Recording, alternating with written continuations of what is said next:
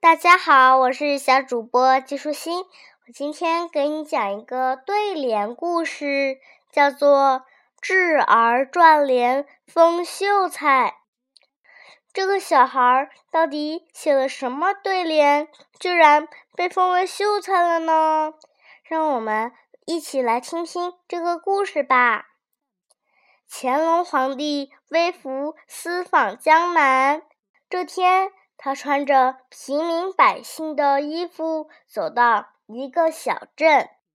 虽然春节已经过去很久了，但是家家户户的门上的春联居然还和新的一样呢。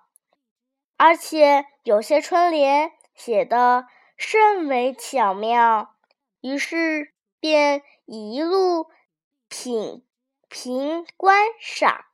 乐趣无穷，走着看着，不知不觉的来到一户人家门前。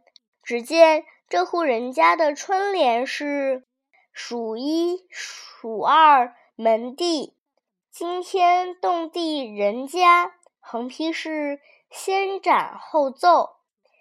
乾隆皇帝一看，哎呀，好大的口气呀！数一数二门第，除了我皇家，还有谁敢这样说呀？这是欺君犯上啊！居然还敢先斩后奏，简直是目无王法了！这还了得！乾隆正生着气呢，但是再一看，这家人对联的口气虽然大，屋子却是破旧的茅庐。不像是有权有势的人家呀，又有点纳闷儿，怎么回事呢？经过身边的随从再三的打听，原来写这副对联的只是个十岁的小孩儿。乾隆皇帝叫人找来小孩，只见这小孩长得眉清目秀，十分机灵的样子。乾隆问他。你有多大的胆子，敢写这样的对联？那小孩一点也不怕生，微微一笑说：“这怕什么？怕也就不写了。”乾隆想，这孩子胆子可真不小，便问：“这数一数二门第是什么意思？”小孩眨眨眼说：“我父亲是卖烧饼的。”卖给人烧饼是一个一个数给人家的，数一数二便是这个意思。哦，原来是这样啊，有点意思。乾隆又问：“那这惊天动地人家又是何意？”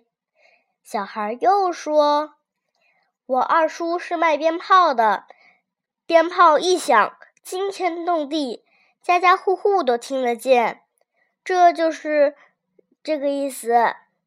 听到这儿，乾隆已经觉得这对联很有趣了，他面带微笑，连连点头。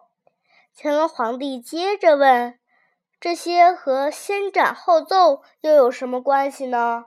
小孩子依旧娓娓道来：“我三叔是个屠夫，他杀完猪都有一个动作，一口气。”把猪吹得圆圆的，这杀不就是斩吗？吹不就是奏吗？这先杀后吹，不就是先斩后奏吗？听到这儿，乾隆皇帝忍不住哈哈大笑起来，刚才的怒气早已烟消云散了。乾隆皇帝见这个孩童天资聪颖，才思。敏捷，必定是可造之才。